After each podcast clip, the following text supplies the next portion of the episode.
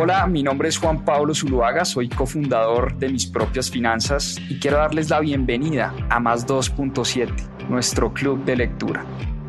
Durante 52 semanas leímos un libro todas las semanas y en este club de lectura van a encontrar la conversación de todo lo que aprendimos a través de la lectura. ¿Por qué más 2.7? En la región se leen menos de 2.7 libros al año y es una estadística que queremos combatir. Disfruten esta conversación y este aprendizaje que tuvimos a través de los libros. Bienvenidos. Bueno, muy bien. Recuerden que todas las semanas estamos acá revisando buenos libros, historias de emprendedores, de empresarias, de países. Y hoy vamos a hablar de la historia del dinero, la historia de una moneda, la historia de Bitcoin, conocida a través de este libro, El patrón Bitcoin, de Saifedean Amos. Un gran libro, por cierto. ¿Y por qué escogí este libro para esta semana?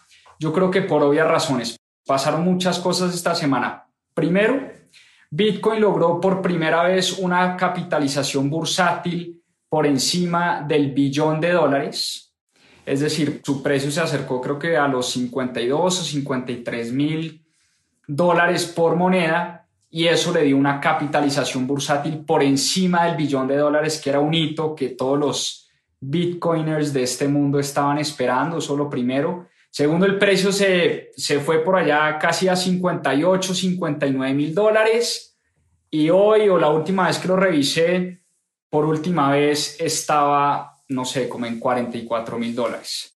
En efecto, Bitcoin llegó al trillion dólares de market cap, pero en español se dice que llegó al billón de dólares de capitalización bursátil. Y les voy a contar rápidamente mi primera experiencia con Bitcoin. Fue por allá en el año 2000, 2016 tal vez, recién llegado del MBA, de la maestría, un amigo me metió en este cuento, me dijo, oiga, vea, usted ha oído de Bitcoin, por ahí pues algo había oído, pero nunca me había metido en el mundo, nunca había comprado un Bitcoin, mucho menos. Y compré como una especie de juego de saber qué pasaba y entender, pero eso terminó convirtiéndose en una inmersión profunda en la historia del dinero y en el estudio un poquito de la macroeconomía y tratar de entender realmente qué es lo que hay detrás de esta criptomoneda. Entonces, para mí Bitcoin, aparte de haber sido una de las mejores inversiones que he hecho en mi vida por obvias razones, porque es la que más ha rentado sin duda en los últimos años, para mí más que eso, y, se los digo de todo corazón, lo más importante que me ha dado Bitcoin es una curiosidad intelectual enorme por entender qué hay detrás de esta criptomoneda, por entender un poquito más a profundidad la historia del dinero, la historia de la humanidad contada a través del dinero. Y yo creo que este libro hace y logra esto de manera espectacular, porque este libro no solo nos habla de las bondades de Bitcoin como criptomoneda, por obvias razones el autor de este libro es un pro Bitcoin de hueso colorado, como dirían en México, pero además nos enseña y nos trae un viaje a través de la lectura del libro de la historia del dinero como la conocemos. Y el libro empieza con anécdotas pues bastante curiosas, digamos, en el 2008, noviembre 01 del 2008, un anónimo que se hace llamar como Satoshi Nakamoto envía unos correos a un grupo de programadores y contándole a ese grupo que estaba trabajando en una red de pagos peer-to-peer, es decir, entre personas, y era una red de pagos que funcionaba a través de matemática computacional, de matemática criptográfica, y que a través de esa red se podía transar dinero entre personas sin la necesidad de un ente central, sin la necesidad de un banco central o un banco de confianza. Él lo que estaba trabajando, él o ella o ellos, porque no sabemos todavía quién es Satoshi Nakamoto, si es una persona, si es un grupo de personas, si es una mujer, si es un hombre, no conocemos su identidad. Este anónimo que se hizo llamar Satoshi Nakamoto le contó a ese grupo de programadores que estaba trabajando en esa red. Era una red que era código, programación, matemática computacional, criptografía, que eliminaba de alguna manera ese intermediario entre dos personas. ¿Qué pasa cuando dos personas queremos hacer una transacción internacional, por ejemplo? Yo tengo que comprar dólares, ¿sí? En un banco, en un banco cualquiera, en un banco comercial, reportar esa transacción en el Banco de la República, en este caso en Colombia, y enviar mis dólares a una cuenta de otro banco de la persona a la que le quiero mandar ese dinero.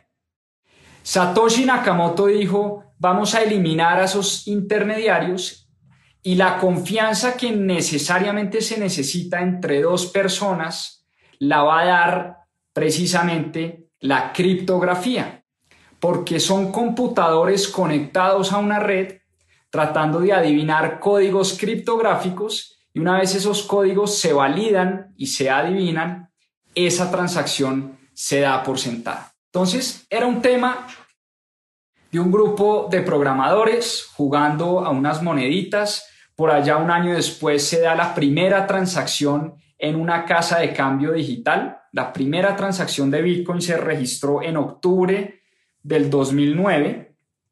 El 22 de mayo del 2010, una persona pagó dos pizzas, oigan este dato, por 10 mil bitcoins. 10 mil bitcoins hoy a 44 mil dólares aproximadamente por bitcoin son 440 millones de dólares. O sea, 10 mil monedas por 44 mil dólares, 440 millones de dólares. Eso era el jueguito de Bitcoin de esta red entre pares donde nos podíamos pasar moneditas, pero eso, digamos, no, no pasó a mayores y por muchos años esas monedas no valían ni un centavo de dólar. Digamos, todo empezó así, ese fue el origen y la génesis de Bitcoin.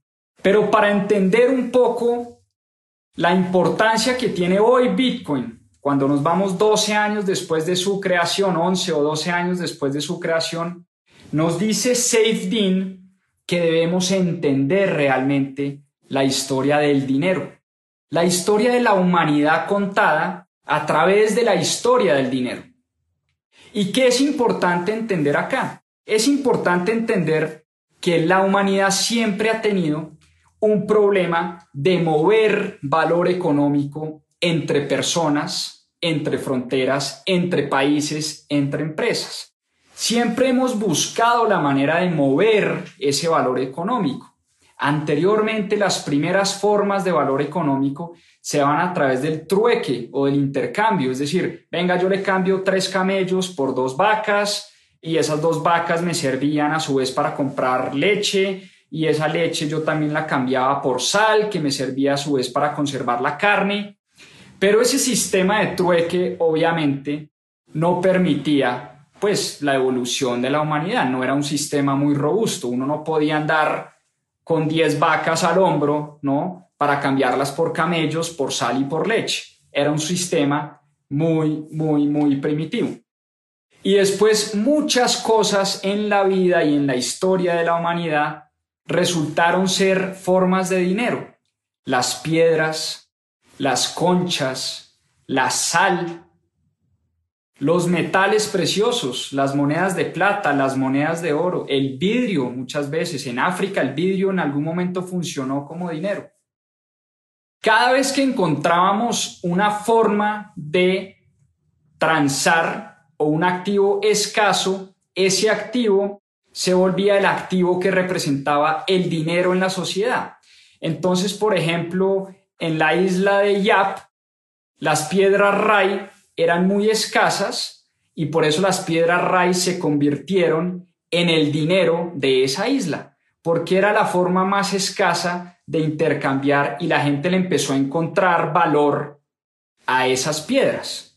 Digamos, el valor del dinero se lo daba realmente que simplemente dos personas le encontraban valor a ese artefacto o a ese producto. Lo mismo pasaba con la sal, como la sal era difícil de conseguir y la sal además se utilizaba para conservar, pues la sal fue utilizada para intercambiar cosas. Entonces yo ya no tenía que llevar los dos camellos y las tres mulas, sino que ya por, no sé, un kilo de sal podía comprar los huevos, la leche, el pan, ¿no? Podía intercambiar. Y así sucesivamente nos fuimos inventando como humanidad distintas formas de dinero. Y el dinero, para que sea buen dinero o para que sea dinero que sirva, tiene que tener dos características principales. ¿Cuáles son esas dos características principales? La primera, tiene que ser un medio de intercambio. Como les decía, tiene que ser un medio que me permita a mí cambiar cosas, comprar cosas. Y para que el dinero funcione como buen medio de intercambio, pues tiene que ser divisible, ¿no? Tiene que ser portable y tiene que ser intercambiable. Es decir, yo no puedo dividir mi vaca en 10 pedazos, no la puedo matar porque pues la pata de mi vaca no vale nada. En cambio, sí puedo dividir un lingote de oro en muchas monedas de oro y cada una de esas moneditas, ¿no? cada una de esas moneditas, cambiarlas por otro tipo de cosas, ¿no? Entonces, el dinero tiene que ser divisible. Tiene que ser portable, es decir, tiene que ser fácil de, llevarlo yo en el bolsillo, en una maleta, tiene que ser fácilmente transportable. Por eso la sal, digamos, era portable, divisible, las vacas no. Las piedras RAI eran, eran imposibles de portar, yo no me las podía transportar de una isla a otra, era muy complicado. Por eso la piedra como dinero, pues al final no terminó funcionando. Y por último, como les decía, tiene que ser intercambiable. Y el segundo aspecto fundamental para que el dinero funcione como dinero es que el dinero tiene que tener resguardo de valor. Para que el dinero sea resguardo de valor, es decir, para que yo esté incentivado a guardar mi valor y ahorrar en esa forma de dinero, ese dinero tiene que ser escaso por naturaleza. Si es un dinero fácil de conseguir, fácil de producir, es muy difícil yo resguardar mi valor en ese tipo de dinero. Y lo otro, para que el dinero sea resguardo de valor, pues tiene que ser difícilmente confiscable, es decir, que no me lo puedan quitar, robar o confiscar. Entonces, volvamos a esas dos propiedades, digamos, fundamentales de, dinero. Intercambio, ¿sí? Tiene que ser un medio de intercambio. Tiene que ser resguardo de valor. Y digamos que una tercera característica importante también tiene que ser una unidad de cuenta. Tienen que ser cosas donde yo le pueda poner precio en ese elemento. Es decir, donde yo a esta chaqueta le pueda decir, esta chaqueta vale 20 dólares o 30 dólares, o esta chaqueta o este libro o lo que sea, tiene una unidad de cuenta, ¿no? Entonces, para que el dinero, vuelvo y digo, conserve su valor, es importantísimo que su oferta sea limitada, que producir ese, ese elemento sea difícil. Por eso es muy importante, es muy importante en las sociedades y SafeDean hace esta diferenciación importantísima entre dinero fuerte y dinero débil en las sociedades y da muchos ejemplos de hecho. Y para que el dinero sea fuerte, vuelvo y digo, tiene que ser escaso y hay una métrica que nos ayuda a entender o por lo menos a explicar qué tan fuerte es una moneda o qué tan fuerte es una forma de dinero en un país o en una sociedad. Y es el ratio de existencia y flujo. Entonces vamos por partes. ¿Qué es la existencia? La existencia es todo lo que existe de esa forma de dinero. Y el flujo es todo lo que se produce de ese tipo de dinero. Entonces vamos por partes. El oro, por ejemplo. El oro es la forma de dinero con la mayor, con el mayor ratio, es decir, la mayor división de existencia, flujo que existe hoy en día. En el mundo hay cerca de 200 mil toneladas de oro, es decir, se han minado cerca de 200 mil toneladas de oro a través de la historia y se producen o se minan, se sacan de la tierra 3.000 toneladas de oro todos los años. Por eso esa división, ese ratio entre lo que existe hoy y lo que se produce todos los años es tan elevado, cerca de 65 o 66 veces lo que existe hoy y lo que se produce todos los años.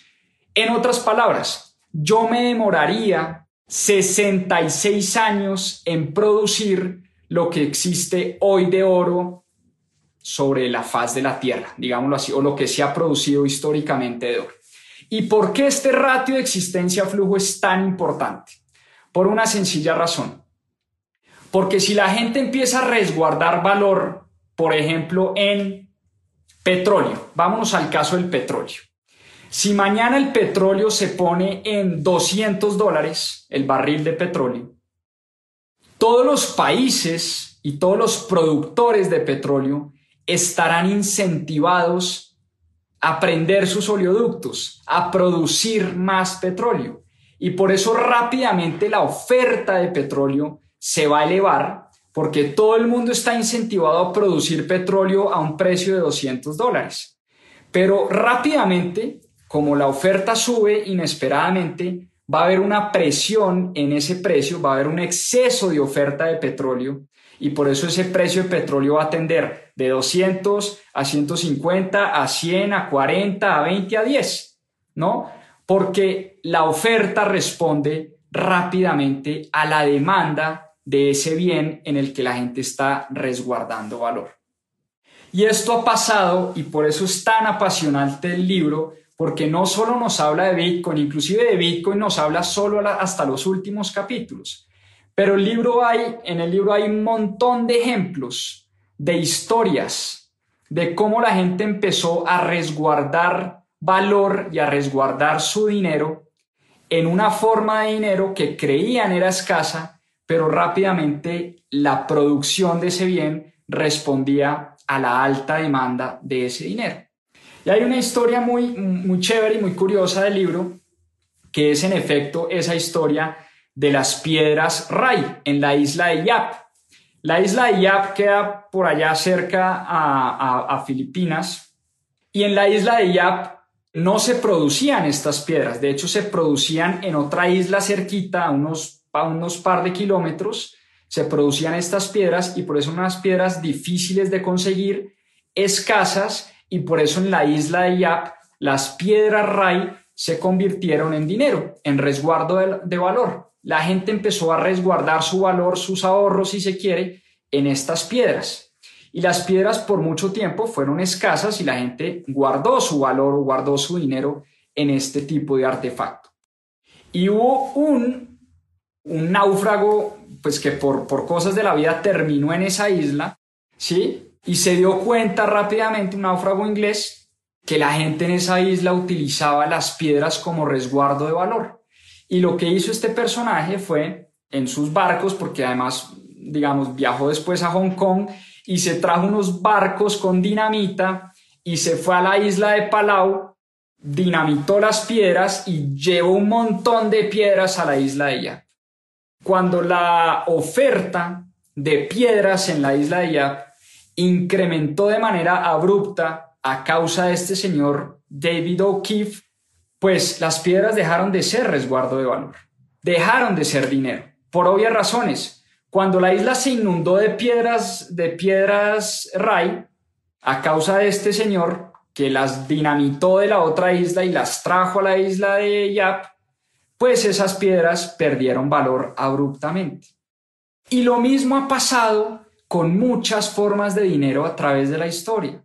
Nerón, uno de los emperadores romanos del año 53, si no estoy mal, después de Cristo, el año 64 después de Cristo, le tocó manejar una de las grandes crisis del imperio romano. Y Nerón lo que hizo fue devaluar la moneda, que era una moneda muy fuerte en Roma, una moneda en la cual los, los romanos habían resguardado su valor. Y lo que hizo este personaje por cierto nefasto para el imperio romano, fue que devaluó su moneda, rápidamente. La moneda en Roma perdió mucho valor, la gente, los que más sufrieron por obvias razones fueron los que habían ahorrado en esa moneda romana que ya no valía nada por culpa de este emperador que trató de solventar una crisis llenando el mercado de ese tipo de monedas y por obvias razones, cuando había una sobreoferta de esas monedas, esa moneda ya no valía nada. Historias como esas hay muchísimas en el libro. Está el caso del vidrio en África, de las piedras, de la sal, de la moneda en Roma. Casi que todos los imperios, dice Dean en su libro, han caído porque pasaron de tener monedas fuertes, monedas bien manejadas, monedas escasas, resguardos de valor escasos y que antes no habían sido confiscados por estos emperadores y por estos líderes políticos, empezaron primero a ser confiscados, segundo a demonetizarse y por último a perder valor en el tiempo y por eso terminaron empobreciendo a millones y millones de personas y las sociedades que pasaron de tener dinero fuerte a dinero débil o los imperios más bien que pasaron de tener dinero muy fuerte a dinero muy débil, fueron los imperios que terminaron cayendo. Muy bien, después llegaron los famosos metales preciosos, el oro y la plata. Vámonos al año, llegó los años de la Ilustración, siglo XVI, XVII. En Florencia, por ejemplo, se empezó, en Florencia tenía el florín como moneda fuerte y Florencia fue un lugar magnífico desarrollo de arte, de innovación, de grandes banqueros, de dinero fuerte durante muchos años. Y muchas ciudades de Europa empezaron a copiar esta práctica del florín, esa práctica de dinero fuerte, dinero escaso, dinero que no se imprimía, de dinero donde la gente podía resguardar su valor. Y empieza esta de la ilustración, de las ideas, del imperio británico, de la revolución industrial, que Safedin lo llama en su libro la Belle Époque, la bella época, la época de la Pax Británica, del imperio británico, esa época de 1870 a 1914, donde las grandes ciudades europeas entendieron que para resguardar su valor, digamos, tenían ya billetes y cheques, dinero de papel, pero ese dinero de papel empezó a resguardarse en metales preciosos. Entonces, en el siglo XIX, las personas, digamos, podían hacer transacciones con papel moneda y con cheques, pero esas transacciones eran respaldadas por oro, ¿no? Y ese oro lo guardaban en las arcas de los bancos centrales de los países. Esta época se conoce como la época del patronor o del gold standard en el mundo donde los países del mundo, digamos, empezaron a emitir moneda local, pero esa moneda estaba resguardada por oro físico, oro real, metal precioso real, en las arcas de los bancos centrales. Y el oro terminó ganando esa batalla de dinero en el tiempo. Primero fueron las conchas, después las piedras, después la sal, los camellos, las vacas, el florín, etcétera, etcétera y el oro termina ganándole la batalla al dinero fuerte. Es decir, la gente dijo, por fin encontramos una forma de dinero que cumple muchas de las características de las que ya hablamos, pero sobre todo, el oro es difícil de minar. El oro es difícil de extraer de la tierra. El oro crece en promedio únicamente un 2% al año. Entonces vamos a poner un ejemplo. Hoy el oro está, qué sé yo, como en 1.700 o 1.800 dólares, el precio del oro. Si el oro mañana se va a 20 mil dólares, por decir cualquier cosa, no necesariamente mañana vamos a empezar a minar cantidades exorbitantes de oro. Vuelvo a lo mismo, porque minar oro es escaso, es difícil, es complicado no muchas empresas lo hacen, no muchas personas saben hacerlo y se requiere de mucho tiempo y mucha mano de obra para extraer oro de la tierra, para minar oro. Por eso encontramos que el oro tiene esa razón de existencia flujo, es la más alta de todas, ¿no? Es una existencia de 66 veces y vuelvo a lo que les dije hace poco. 66 años nos demoraríamos en minar todo el oro que hemos minado, todo el oro que existe en, el mundo. Y por eso el oro ganó esa batalla. Y por eso los países empezaron a resguardar y a respaldar su dinero y su política monetaria en este metal precioso.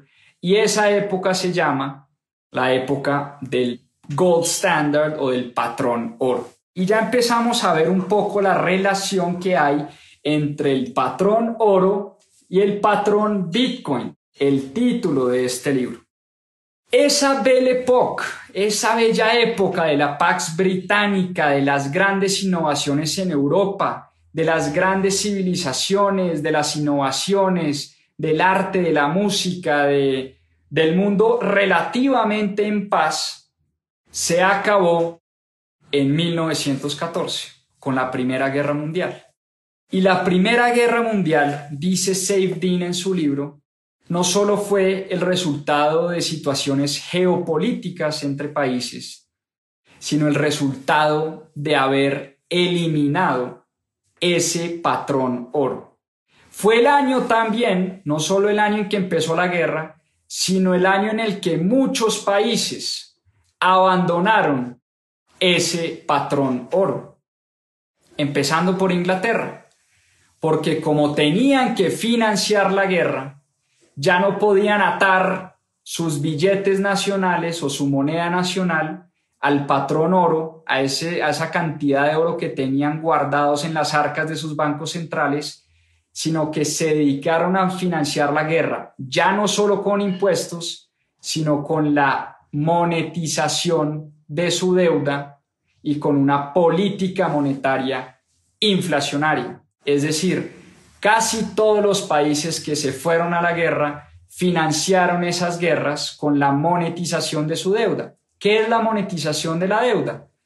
El gobierno emite bonos y el Banco Central a su vez emite billetes y compra esos bonos e inunda el mercado de billetes. Literalmente así es como funciona. Así es como se crece, digamos, la oferta monetaria del dinero y es lo que han hecho muchos países a través del siglo, o que hicieron muchos países para financiar las dos guerras mundiales en el siglo XX.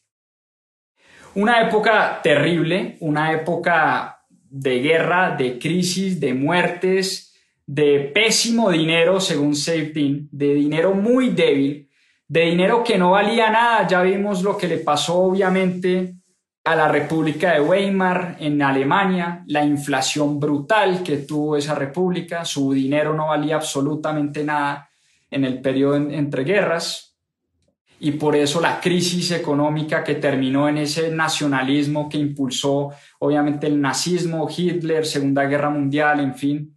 Después de eso viene Bretton Woods. Bretton Woods fue una conferencia donde se reunieron todos los países, la época posguerra, a propósito liderada por un economista no. Dato curioso, John Maynard Keynes nunca estudió economía, pero pues era una de las personas más influyentes en el ámbito económico durante ese periodo entre guerras. No olvidemos que en ese periodo entre guerras, 1919, perdón, 29 y 1930, viene la Gran Depresión. ¿Qué causa la Gran Depresión según Safe Dynamics? El exceso de liquidez en la economía. La Reserva Federal estadounidense empezó a llenar el mercado de dólares eso hizo que se inflaran los precios no solo de las acciones, sino del mercado inmobiliario. Se creó la mayor burbuja de la historia y esa burbuja terminó estallando y terminó causando tal vez la peor crisis de nuestra humanidad, que es la crisis de la Gran Depresión en el año 1930. Vino la pobreza, vino la miseria, vinieron los nacionalismos, vino la Segunda Guerra Mundial Después viene Bretton Woods. ¿Y qué pasa en Bretton Woods? Se unen todos los países a decir, ok, necesitamos un nuevo sistema monetario. Y como Estados Unidos emerge como la gran potencia mundial después de la Segunda Guerra Mundial, en Bretton Woods, una conferencia liderada a todas estas por John Maynard Keynes y por Harry Dexter White, En Bretton Woods acordaron lo siguiente, que Estados Unidos sería el centro del sistema monetario mundial, los otros bancos centrales del mundo utilizarían el dólar como su moneda de reserva global y a su vez el dólar iba a estar atado al oro con tasa de cambio fija. Es decir, el dólar nace como la reserva mundial, digamos, de la, de la política monetaria. Todos los bancos centrales del mundo empiezan a guardar sus reservas en dólares y a su vez el dólar estaba atado pues al precio del oro. Después viene Richard Nixon en el año 71, deja de atar el precio del oro, la tasa de cambio de, perdón, del dólar al oro en el año 1971 y dice, adiós este patrón oro, Estados Unidos va a manejar su política monetaria como le venga en gana a todas estas porque necesitaba financiar la guerra de Vietnam y muchas otras cosas que estaban pasando en la economía. Y esto se viene repitiendo a través de nuestra historia.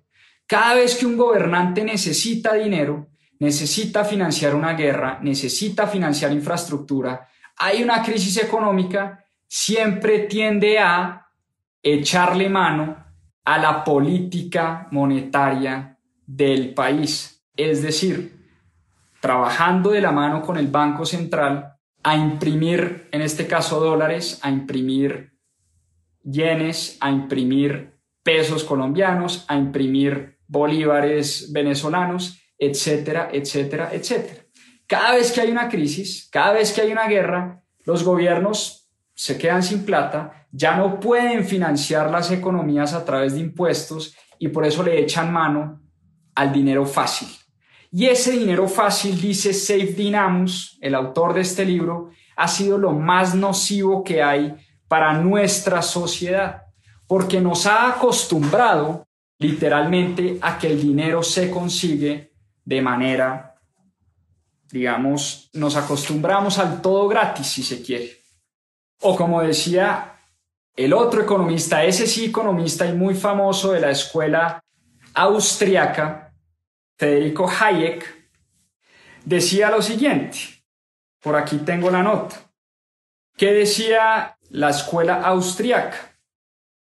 Friedrich Hayek y los economistas austriacos decían que el dinero más sólido y más fuerte es aquel que se escoge con libertad por la gente, que no les ha sido impuesto por ninguna autoridad coercitiva y cuyo valor se lo da la interacción en el mercado, no a través de una imposición gubernamental.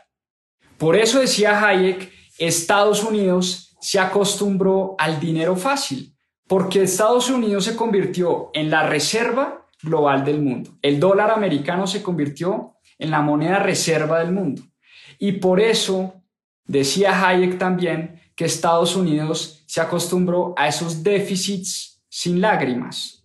¿Qué quiere decir el déficit sin lágrimas? Estados Unidos ustedes ven cómo se endeuda y se endeuda y se endeuda y se endeuda, independientemente si es George Bush, Barack Obama, Donald Trump y ahora Joe Biden, siempre siempre, siempre, siempre el déficit fiscal de Estados Unidos cada vez es más grande.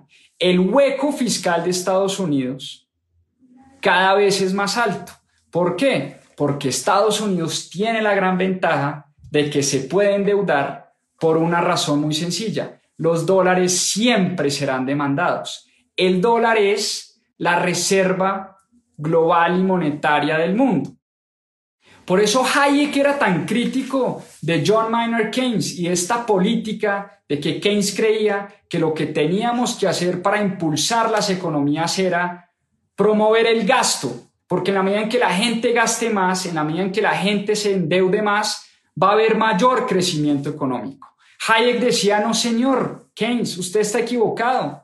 A la gente tenemos es que ponerla a ahorrar, acumular capital, a volverla más productiva. No le podemos regalar a la gente dinero fácil.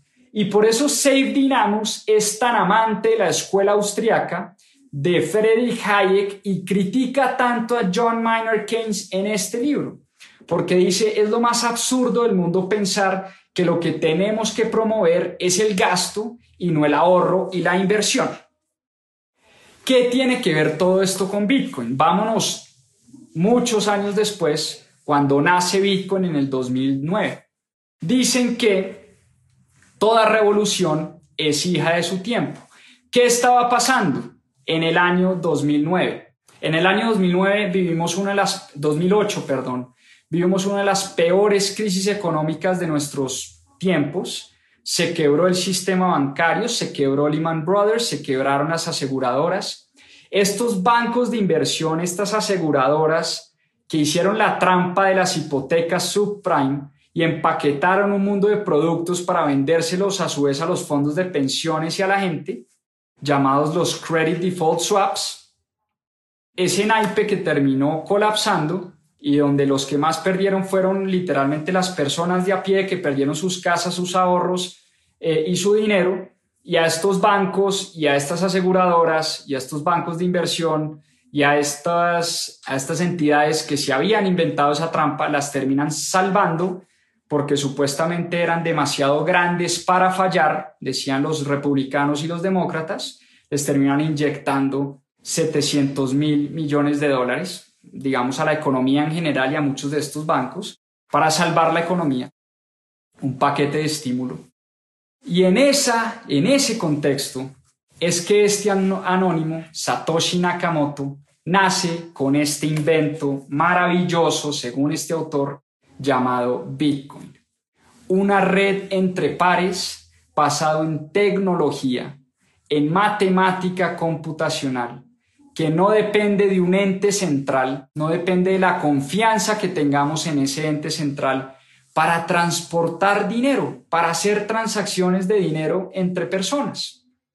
Y lo que empezó como una red para transar dinero terminó convirtiéndose, o dice Safe Dynamus, que va a terminar convirtiéndose en el mejor dinero posible, en el mejor resguardo de valor que podemos tener nosotros los seres humanos.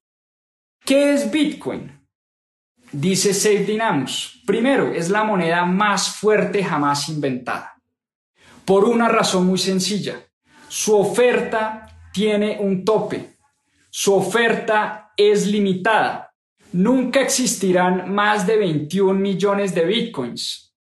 Este anónimo este genio o este grupo de genios se inventaron un sistema que por naturaleza es deflacionario, es decir, tiene una oferta limitada, solo van a existir 21 millones de bitcoins y ya está. Hasta el momento se han creado como 18 y medio o casi 19 millones de bitcoins. Se esperan que se minen de aquí a los próximos 100 años los últimos dos o tres que faltan y ya está. Digamos, así es que está programado el sistema, así es que está programada la matemática del sistema y es un sistema descentralizado, es decir, cualquier persona con acceso a la red, con acceso a Internet y con un computador puede verificar las transacciones que se están dando en la red Bitcoin en cada momento, todos los días, cada segundo.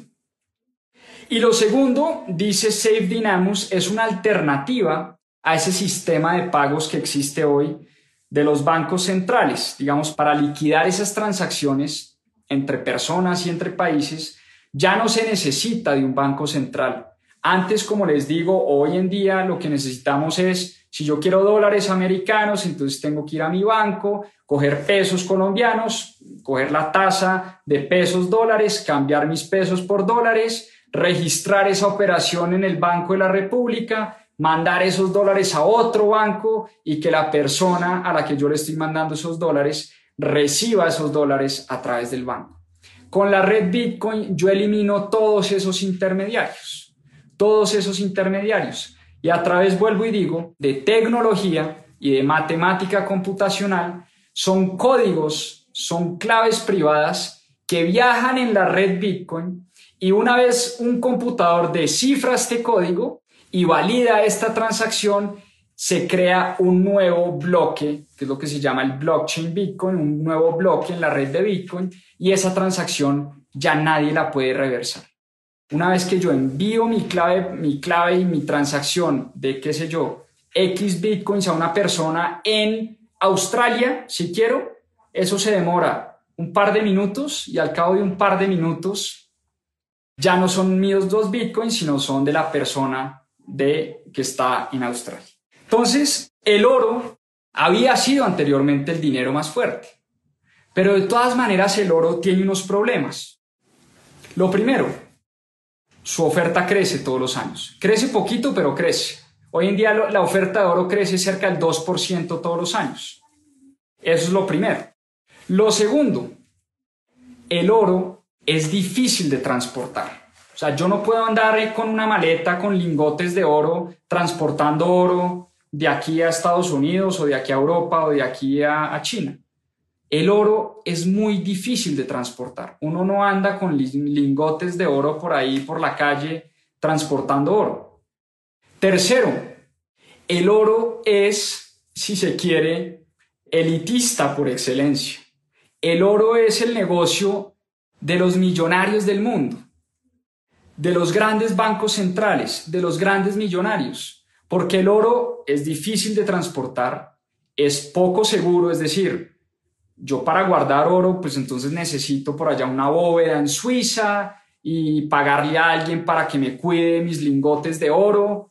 Y si hay, voy a ser muy exagerado, si hay una, qué sé yo, una tercera guerra mundial, ¿yo cómo hago para sacar por allá mis lingotes que tengo en Suiza? Es muy jodido de transportar oro. Entonces el oro sí ha sido resguardo de valor por más de 2.500 años, pero el oro tiene unos problemas que Bitcoin resuelve. Bitcoin es fácil de transportar.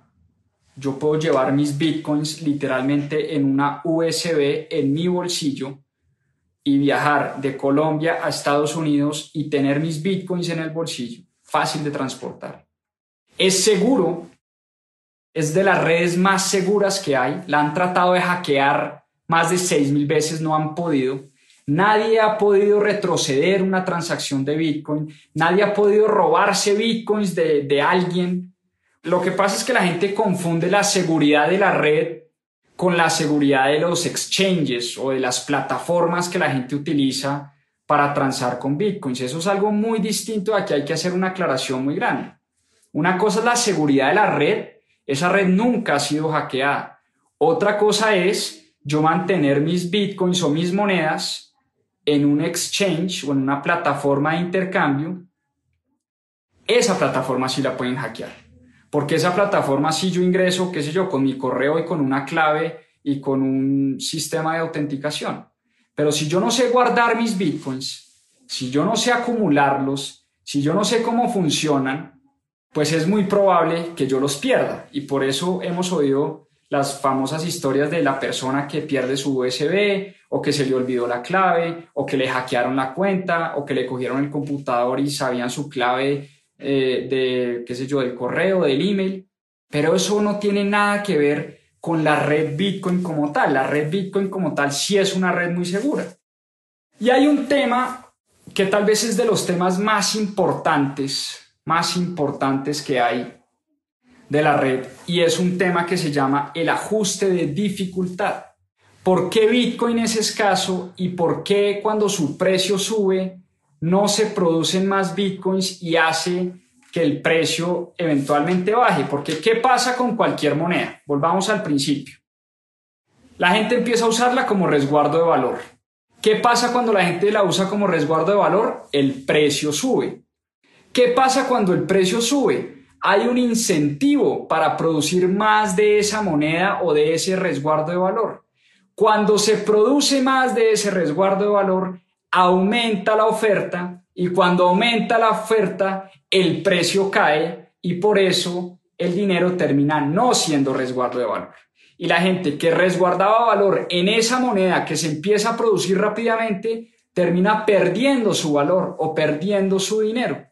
En Bitcoin no pasa esto por una cosa que se llama el ajuste de dificultad y es parte de la genialidad de Satoshi Nakamoto de haber programado un sistema que en la medida en que más se demanda y más crece su precio, más difícil se hace validar esas transacciones en la red. Es decir, y les voy a leer literalmente lo que dice el libro sobre el ajuste, el ajuste de dificultad. Dice el libro, página 232. A medida que aumenta la capacidad de procesamiento, Bitcoin incrementará la dificultad de los problemas matemáticos necesarios para desbloquear las recompensas de minería y garantizar así que los bloques sigan tardando cerca de 10 minutos en producirse. El ajuste de dificultad es lo que diferencia fundamentalmente al Bitcoin de cualquier otra moneda, mientras que el aumento de valor de cualquier moneda conduce a más recursos dedicados a su producción, a un aumento de su oferta, cuando el valor de Bitcoin sube, redoblar los esfuerzos para producir más Bitcoins no lleva a la producción de más monedas. Una cosa genial que se inventaron los que se inventaron esta red y es ese ajuste de dificultad.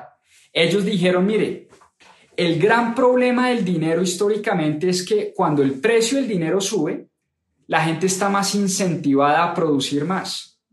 Entonces vamos a hacer que en la medida en que más demanda haya por Bitcoin, y más crezca el precio de Bitcoin, sea más difícil esas operaciones matemáticas que hay que resolver para que los mineros resuelvan estas operaciones. Por eso no solo la oferta de Bitcoin está limitada en 21 millones, sino que tiene a su vez un ajuste de dificultad que hace que se produzcan menos monedas cada vez. Entonces hoy Bitcoin crece a una tasa de creo que el 2.5 o 3% todos los años.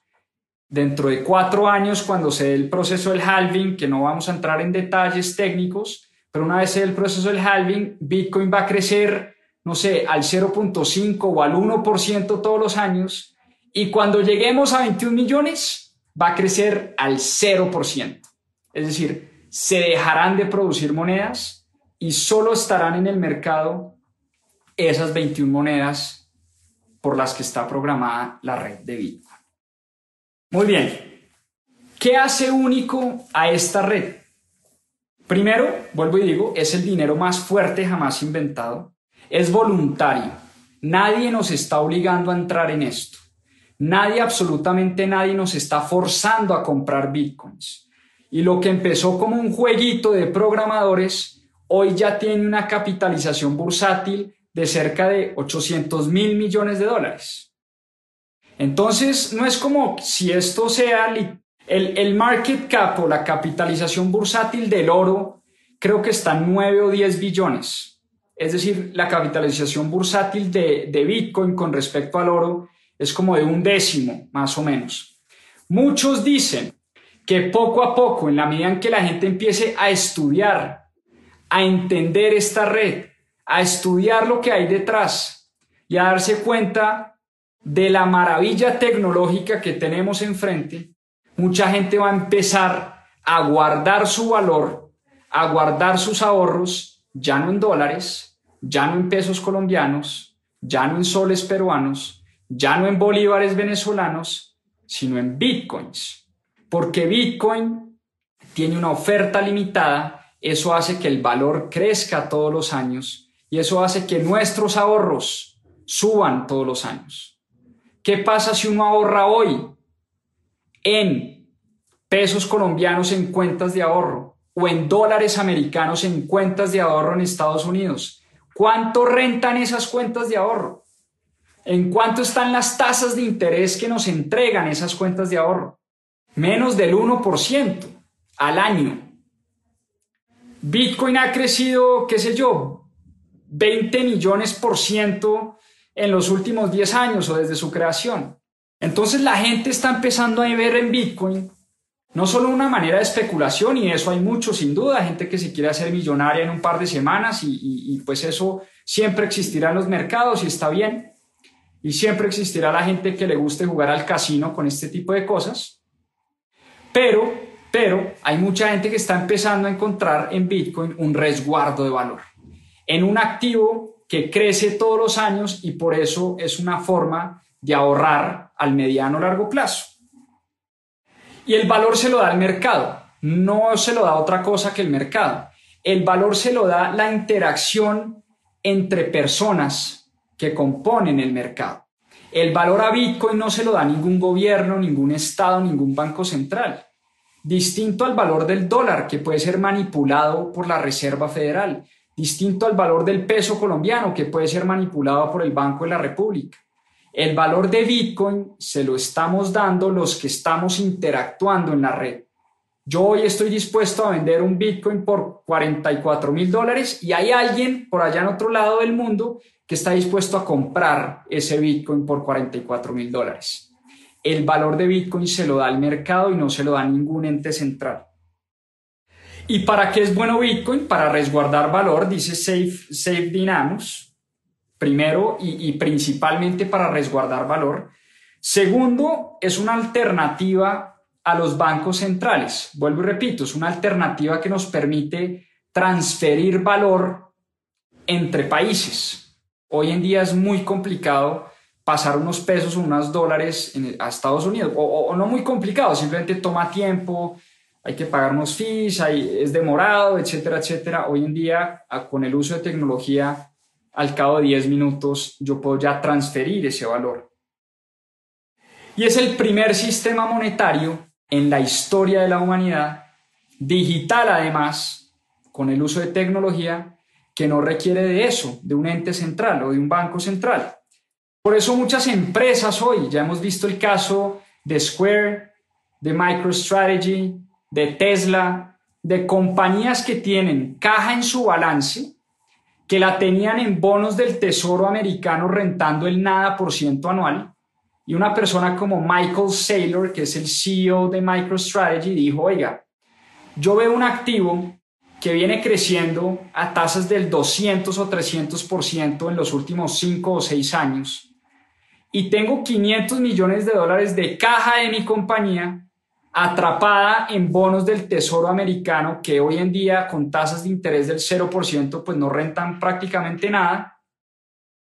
Por eso Michael Saylor, un CEO de una compañía pública que cotiza en bolsa llamada MicroStrategy, decidió coger esa plata y meterla, meter la caja de su compañía en este activo. Y muchas otras personas están empezando a hacer esto. La plata fácil, dice Save Dynamus, es lo más nocivo que hay para una sociedad. La plata fácil incentiva el gasto y el endeudamiento. ¿Qué está pasando hoy en día? A la economía le han inyectado a, raíz de la pandemia más de 6 billones de dólares. A la gente le están llegando cheques a sus casas, en el caso de Estados Unidos, lo llamado el helicopter money, la moneda de helicóptero, es como si un helicóptero estuviera botando billetes, es, eh, por eso la analogía. A la gente le están llegando cheques a sus casas, al mercado lo están inundando de dólares, que literalmente los imprime la Reserva Federal. ¿Y cómo los imprime? Monetizando la deuda del gobierno. El gobierno emite bonos y la Reserva Federal compra esos bonos y con qué los compra con dólares y esos dólares terminan permeados en el mercado. Y por eso los activos inmobiliarios están en altos históricos, por eso las acciones están en altos históricos, por eso los bonos no rentan nada, porque la gente Obviamente las tasas están en, prácticamente en cero, los bonos corporativos y los bonos del tesoro no rentan nada y los inversionistas están buscando las rentabilidades en el mercado accionario. El dinero fácil es muy nocivo. Nos impulsa, dice Safe Dynamus, a gastar y a endeudarnos. Por eso estamos llegando a niveles históricos de endeudamiento a nivel personas, a nivel empresas y a nivel país. Y obviamente esto no va a tender a parar porque estamos llenando las economías de dinero fácil, dice Safe Dynamus.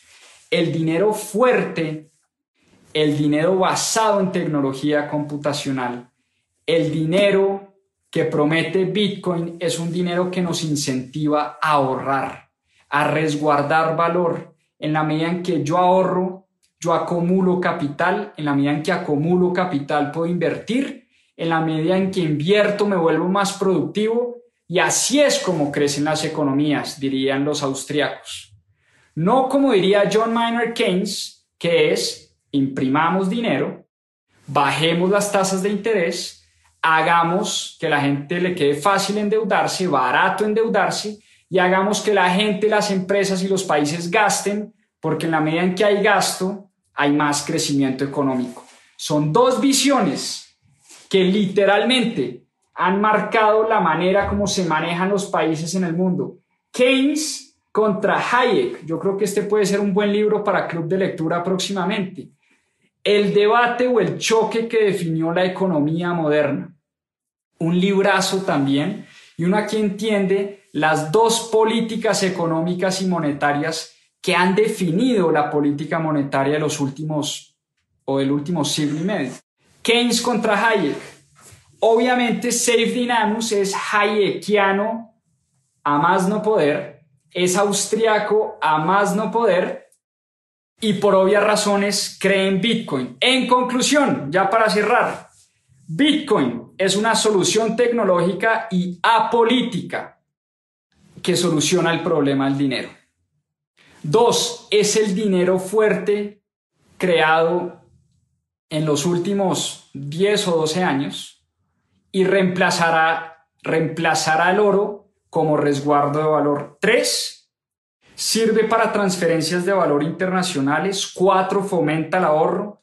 Cinco, es la mayor demostración de dinero fuerte. Y seis, su valor se lo da el mercado libre, no necesita de un ente controlador. Ahí lo tienen, el patrón Bitcoin, Saving Amos. Vuelvo y les digo yo por qué entré en Bitcoin. Entré en Bitcoin como un juego. Literalmente un amigo me dijo, compre esta moneda que es una berraquera y vea cómo sube de valor.